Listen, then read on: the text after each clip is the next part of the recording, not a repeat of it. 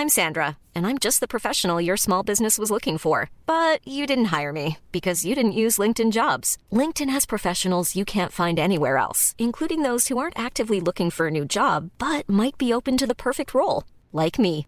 In a given month, over 70% of LinkedIn users don't visit other leading job sites. So if you're not looking on LinkedIn, you'll miss out on great candidates like Sandra. Start hiring professionals like a professional. Post your free job on linkedin.com/people today. Nous sommes en guerre. Moi, moi, je, personnellement, je m'étouffe. Accélère Accélère Ils sont aux ordres du pognon Faut laisser la star tranquille. L'épidémie qui pourrait continuer jusqu'en 2023 selon le conseil scientifique, un champignon noir qui fait des ravages en Inde mais qui, rassurez-vous, ne devrait pas avoir d'impact en France, je vais vous expliquer pourquoi, ou encore eh bien, le début des Jeux Olympiques à Tokyo.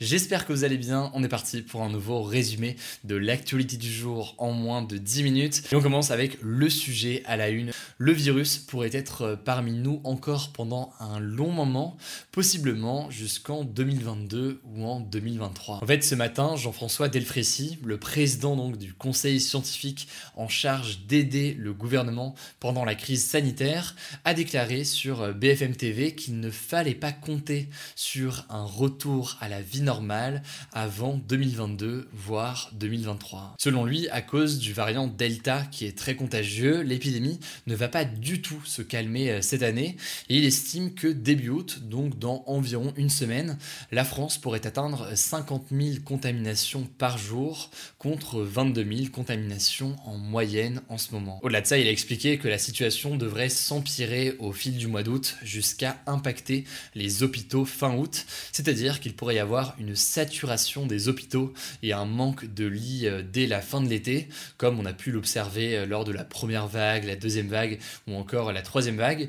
Et en gros, pour bien comprendre comment est-ce que c'est possible alors que la vaccination progresse, etc. Il faut bien comprendre que la vaccination, elle protège contre les formes graves du virus. Et donc, ça veut bien dire que si jamais on a un nombre de cas euh, en France et une circulation du virus en France euh, aussi importante, disons que l'année dernière, il devrait y avoir aujourd'hui, par rapport à l'année dernière, beaucoup moins de décès, puisque bah, il y a beaucoup plus de personnes tout simplement qui sont euh, protégées. Et ça d'ailleurs, il y a plein d'études qui commencent à le montrer, notamment au Royaume-Uni. Mais en l'occurrence, eh bien, le problème, c'est qu'aujourd'hui, tout le monde déjà n'est pas vacciné aujourd'hui. Donc il y a encore des personnes qui sont susceptibles euh, d'attraper ces formes graves et donc qui sont menacées par le virus. Et au-delà de ça, je viens de parler du variant Delta. Ce variant Delta, il se propage plus vite que la vaccination et donc il arrive à se propager aujourd'hui plus vite que euh, le rythme de vaccination en France qui euh, protège les personnes. Ça c'est donc pour la situation en ce moment, il faudra voir comment est-ce que ça va évoluer, mais pour ne rien arranger, eh bien la circulation du virus en ce moment facilite la création de nouveaux variants et euh, selon le président du conseil scientifique, un nouveau variant pourrait même faire son apparition cet hiver. Or, si certaines mutations du virus sont euh, peu gênantes, et bien d'autres pourraient potentiellement poser problème dans les prochains mois. En fait, pour faire simple, le conseil scientifique a dressé aujourd'hui deux scénarios concernant ce potentiel nouveau variant qui pourrait euh, apparaître durant l'hiver. Le premier scénario, il est plutôt positif, est lui-même très positif, c'est un scénario où il y a un variant qui apparaîtrait mais qui serait une sorte d'ultime variant. Je sais pas si c'est le, meilleur terme, mais en gros, ce serait un variant beaucoup moins dangereux que les précédents, euh, puisque le virus n'aurait plus les capacités de muter. Et donc là, progressivement, on pourrait potentiellement imaginer une fin progressive de l'épidémie euh, dans les prochains mois. Le deuxième scénario, qui est quand même plus sombre, c'est le scénario où un variant apparaîtrait et on aurait un variant qui serait plus dangereux que le variant Delta, euh, puisque en gros on aurait des mutations de mutations et ainsi de suite, ce qui pourrait rendre potentiellement à terme, dans le pire des cas, euh, moins efficaces les différents euh, vaccins qui existent aujourd'hui. Vous l'aurez compris peut-être du coup, pour un certain nombre de scientifiques, c'est là aussi du coup que entre en jeu la vaccination. Certes, la vaccination protège notamment les personnes qui sont les plus fragiles, mais au-delà de ça, la vaccination freine la propagation du virus et donc freine les possibilités de nouveaux nouveau variant qui serait plus dangereux. C'est donc un élément qui est assez important à noter. Voilà donc en tout cas pour ce petit point sur le coronavirus. Comme toujours, c'est jamais la chose la plus joyeuse, j'en suis parfaitement conscient, mais ça me semble assez important de faire un petit point calmement pour comprendre où est-ce qu'on en est en quelques minutes, tout en sachant qu'il y a logiquement encore beaucoup d'inconnus, beaucoup de choses qui font débat. On a beaucoup parlé ces derniers jours des mesures mises en place sur le pass sanitaire et à quel point elles font euh, débat en France aujourd'hui, et c'est important aussi euh, d'en parler. Mais du coup voilà, pas d'inquiétude, euh, vous le savez, on vous tiendra au courant.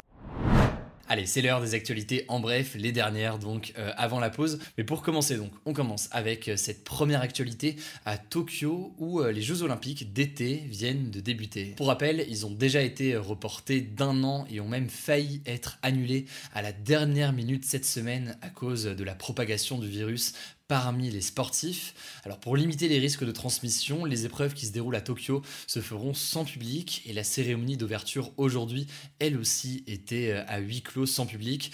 Tout ça, c'est une première pour l'histoire des Jeux Olympiques. Bon après, il y a une exception qui a été faite pour les près de 950 chefs d'État et représentants du sport, dont faisait partie notamment euh, le président français Emmanuel Macron, qui a donc assisté à la cérémonie ce vendredi.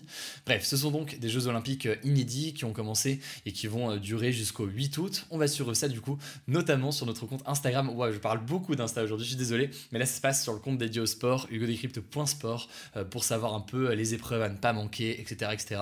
Voilà, on a un compte dédié au sport avec les actualités sportives. Je me permets de caler la petite pub comme ça. C'est le lot d'annonces, hein, de, petites annonces avant les, avant les vacances, ça fait plaisir. Mais voilà, n'hésitez pas à, aller là-dessus, si jamais ça vous intéresse pendant les JO. Deuxième actualité en Inde cette fois-ci, ça me semblait important d'en parler parce que ça fait beaucoup parler les réseaux sociaux et il y a du vrai, il y a du faux. Donc on va faire la part des choses. On va parler de eh bien l'Inde qui fait face à une deuxième épidémie en plus du Covid-19.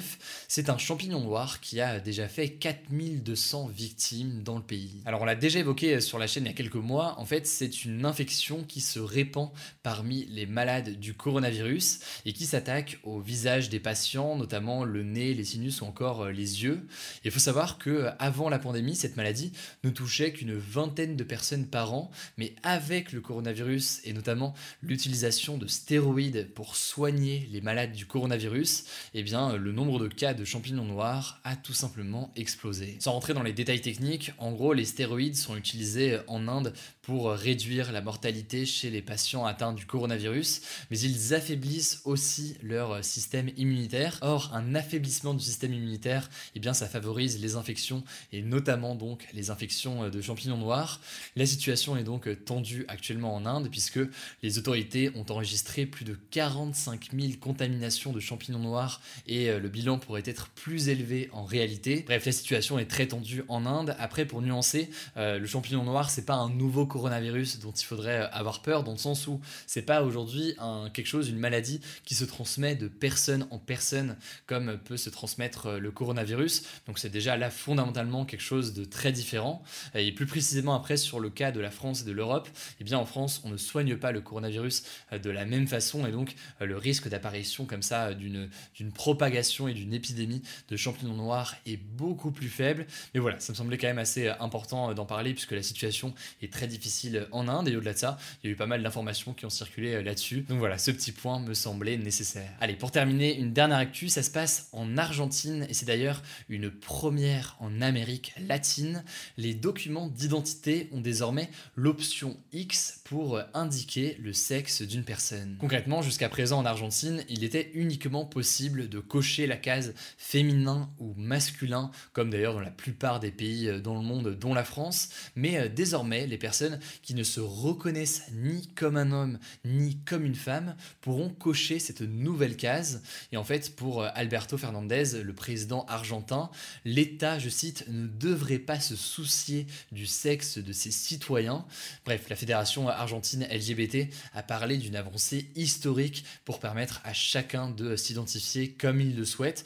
C'est en tout cas une mesure qui, pour votre information, a déjà été mise en place en Allemagne ou encore en Australie.